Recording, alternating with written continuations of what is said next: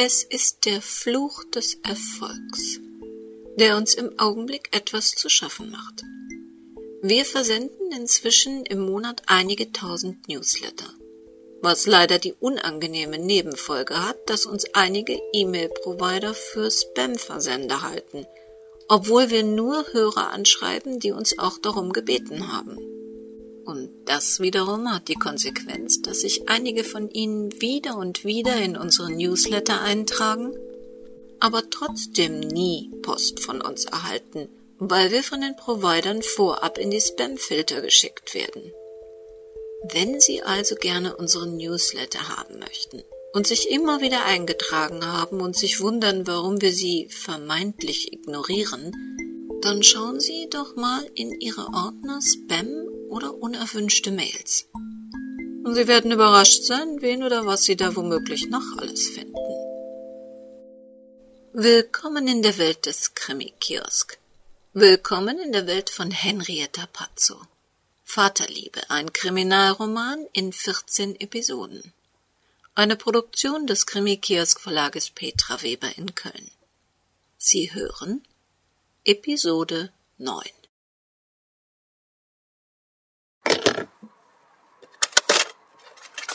Eiskratzer, Sonnenbrille, Enteiserspray, Parkscheibe und Antibeschlag-Reinigungstücher. Weit und breit kein Schokoriegel. Dabei hätte Barbara geschworen, dass sich noch einer im Handschuhfach als eiserne Reserve versteckt hielt. Es war kurz vor Mitternacht und ihr Magen knurrte aufdringlich.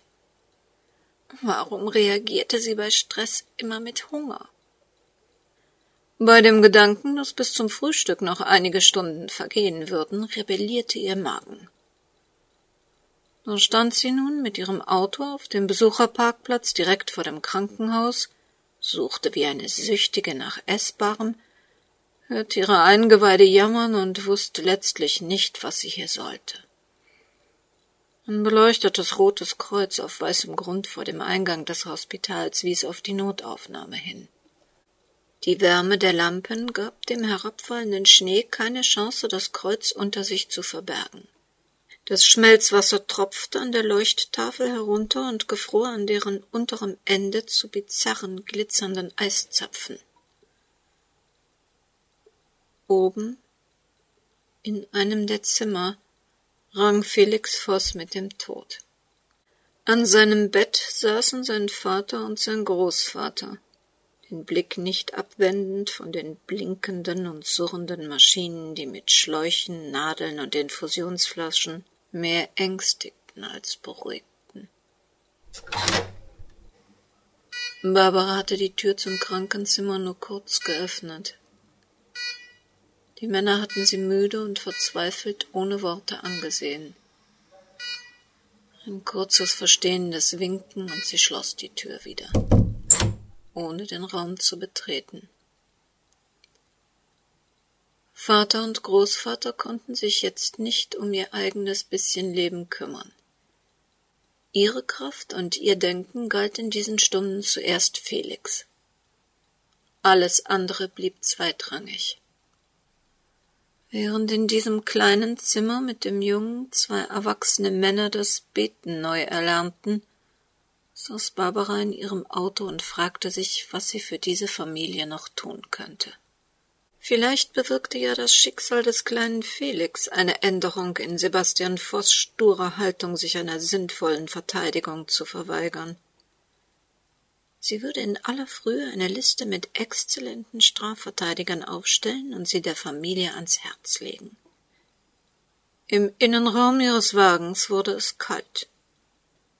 Gerade als Barbara den Motor starten wollte, erkannte sie unter dem beleuchteten Kreuz eine Frau, die sich suchend umsah und vorsichtig stapfend durch den gefrierenden Schnee lief. Barbara fuhr langsam auf sie zu. Soll ich Sie mitnehmen?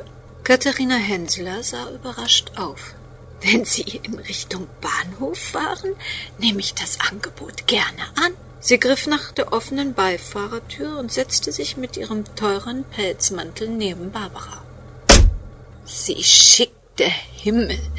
Ich habe mehrfach die Taxizentrale angerufen, aber zurzeit ist es aussichtslos. Mit Mühe gelang es der Assistentin von Johann Voss, ihren wuchtigen Silberfuchs unter dem Anschnallgurt zu bändigen. Man wird sie morgen brauchen. Ich habe gerade dem Senior berichtet, dass die Polizei heute Abend unsere Büros und sein Privathaus durchsucht haben. Sie wollten den Junior festnehmen. Ich habe den Beamten die Situation erklärt, und nachdem man im Krankenhaus mit der Ärztin des Kleinen gesprochen hatte, wurde die Verhaftung auf morgen früh verschoben. Mangelnde Fluchtgefahr. Es kam also tatsächlich zum Schlimmsten. Barbara steuerte ihr Fahrzeug vorsichtig in Richtung Bahnhof. Jeder Meter dauerte endlos lang. Macht es Ihnen etwas aus, hier vorne zu halten? Katharina Henseler zeigte rechts an den Straßenrand. Durch die Schneewirbel erkannte Barbara eine Leuchtreklame. Durchgehend warme Küche bis drei Uhr. Kommen Sie mit? Es gibt hier die beste Currywurst der Stadt. Ich verhungere fast. Durch die polizeilichen Durchsuchungen habe ich mein Abendessen verpasst. Dem Gedanken an saftige Wurststücke in deftiger Soße konnte Barbara nicht widerstehen. Sie folgte Katharina Henseler in die warme Imbissstube. Hallo Bernd, Mach uns mal zwei Currywürste mit Pommes. Es eilt. Der Kontrast konnte kaum größer sein. Die zierliche Angestellte der Vossbau wickelte sich aus ihrem exklusiven Edelpelzmantel und rückte einen der blauen Billigplastikstühle vor einem kleinen Heizkörper zurecht. Mit ihren gepflegten Händen, die jeweils einen Brillantring zierte, zupfte sie die Wachsdecke des zu den Stühlen passenden Tisches glatt und reichte Barbara eine der in einem Metallkasten bereitgestellten Papierservietten. Der kräftige Mann hinter der sauberen Theke schnappte sich zwei Porzellanteller, verteilte reichlich Pommes und Salz darauf und stellte sie vor die beiden hungrigen Frauen. Die Wurst kommt gleich, Lässt dich dein Chef, der alte Sklaventreiber, jetzt sogar bis nach Mitternacht arbeiten? Katharina Henseler lachte. Sie kam offensichtlich regelmäßig hierher. Sag nichts gegen meinen Boss, der ist okay. Es gab heute besondere Umstände. Sieh lieber zu, dass die Wurst fertig wird. Ich falle um vor Hunger. Barbara machte sich über die frittierten Kartoffelstücke her, als habe sie seit Tagen nichts mehr gegessen. Ihr Appetit gefällt mir. Mit meinen jüngeren Kolleginnen kann man nicht essen gehen. Wasser und Salat. Oder Salat und Wasser. Die glauben, der Geruch hier könnte ihnen schon drei Kilo auf ihren Hüften bescheren. Bernd brachte die Currywürste. Mädchen, Lasstet euch schmecken. Wollt ihr noch ein lecker Bierchen dabei? Katharina nickte, während Barbara abwinkte. Bei diesem Wetter musste man uneingeschränkt fahrtauglich sein. Unfassbar, wie gut fettes, kalorienreiches Essen sein konnte. Sie nahm sich vor, noch einmal mit Jan herzukommen. Hm. Sie arbeiten schon lange für die Familie Voss? Mehr als ein halbes Leben. Barbaras Blick ruhte auf der gepflegten und durchaus attraktiven Mitsechzigerin. Fragen Sie ruhig. Fragen Sie, was sich ohnehin alle in der Firma fragen, aber sich nicht auszusprechen trauen. Kennen Sie Johann Voss näher?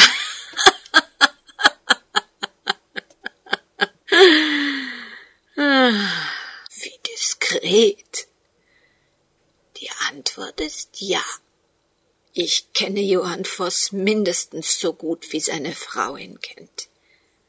Aber nein, ich war niemals mit ihm im Bett. Man muss nicht das Letzte miteinander teilen, um jemanden bis ins Detail zu kennen. Als es der Firma schlecht ging, haben wir Tag und Nacht gearbeitet. Ich habe auf einen Teil meines Gehaltes verzichtet und im Gegenzug ein paar Monate bei der Familie Voss kostenfrei zur Untermiete gewohnt. Mahlzeiten inklusive. Als es der Firma wieder besser ging, hat Johann Voss niemanden vergessen, der zu ihm gehalten hatte. Wenn der Betrieb gut lief, lief es auch in den Geldbörsen der Mitarbeiter gut.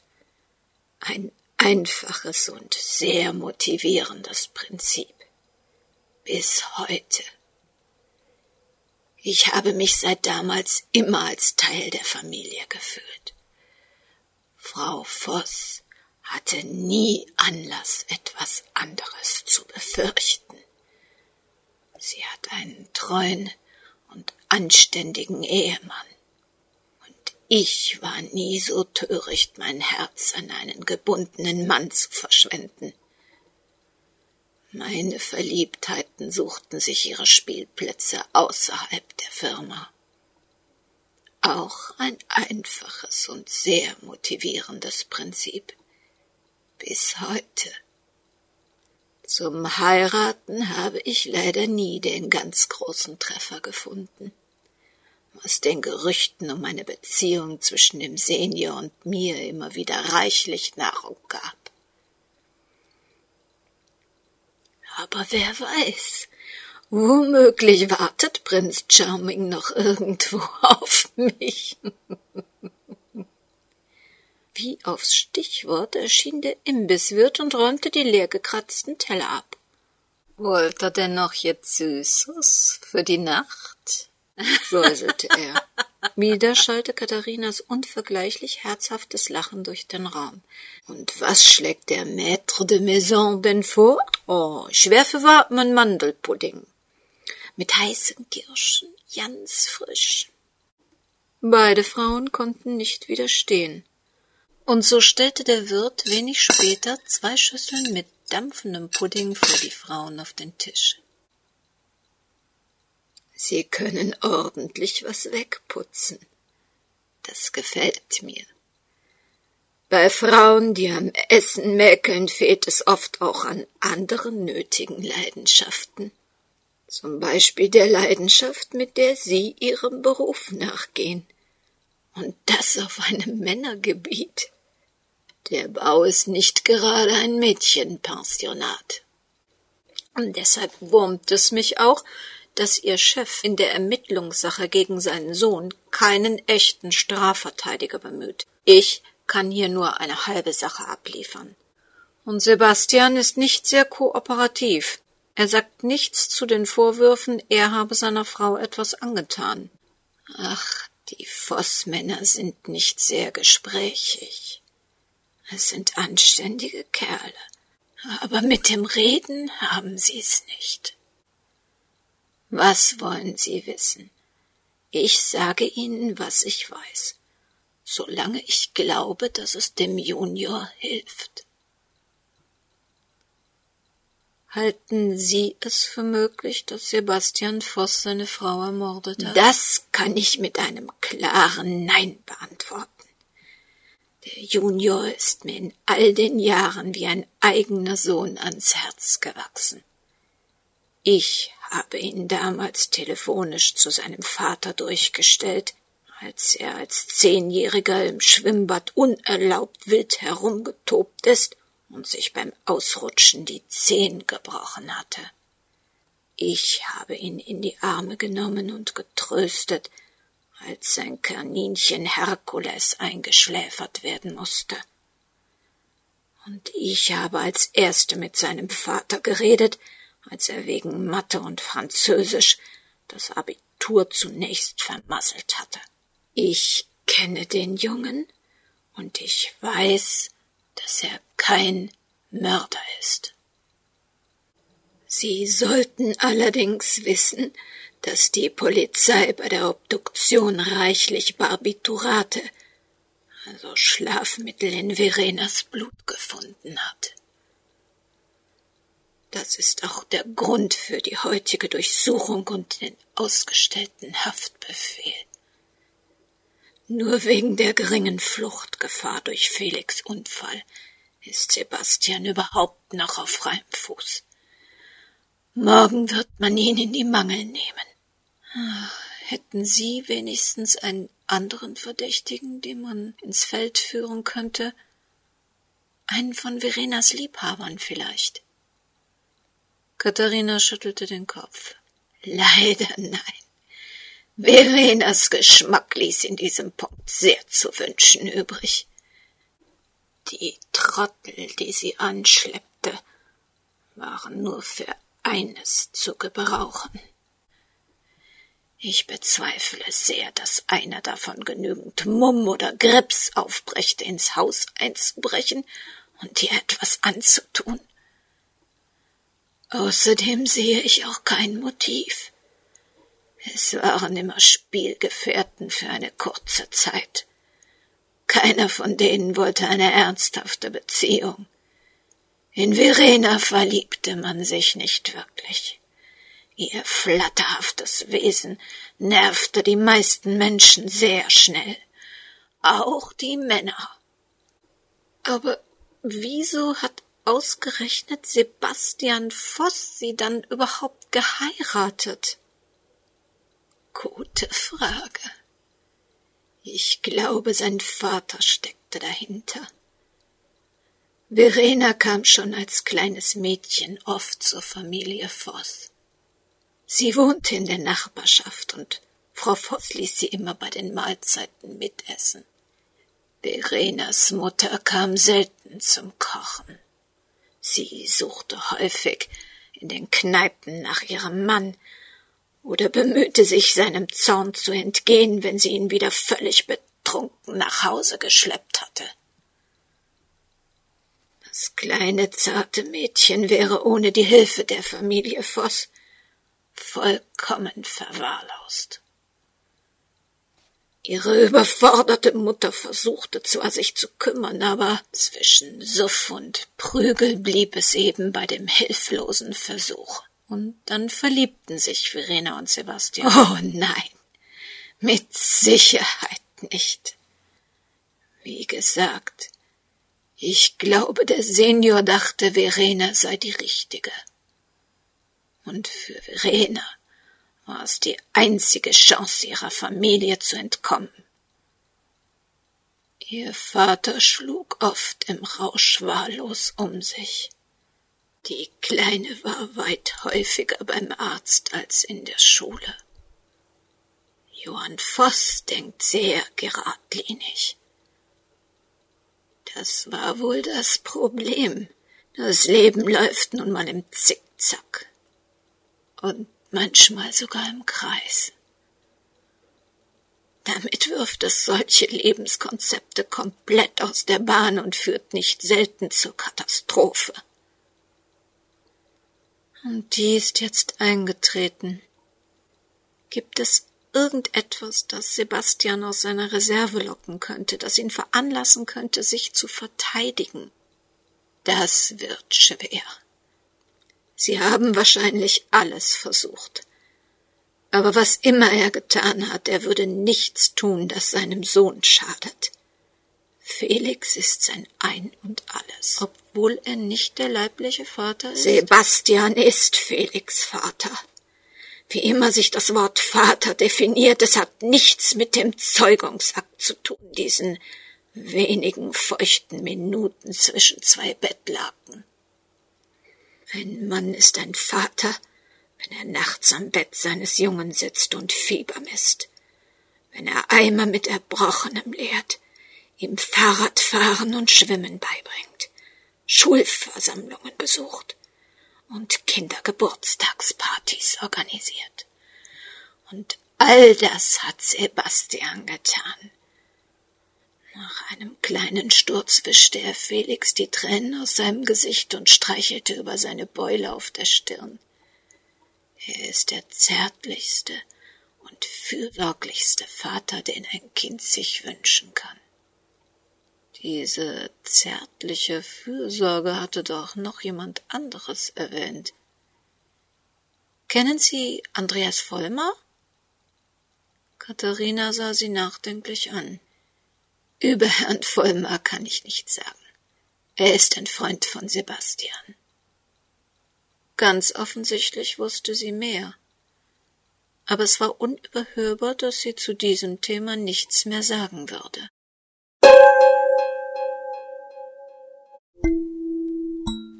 Und das war sie auch schon.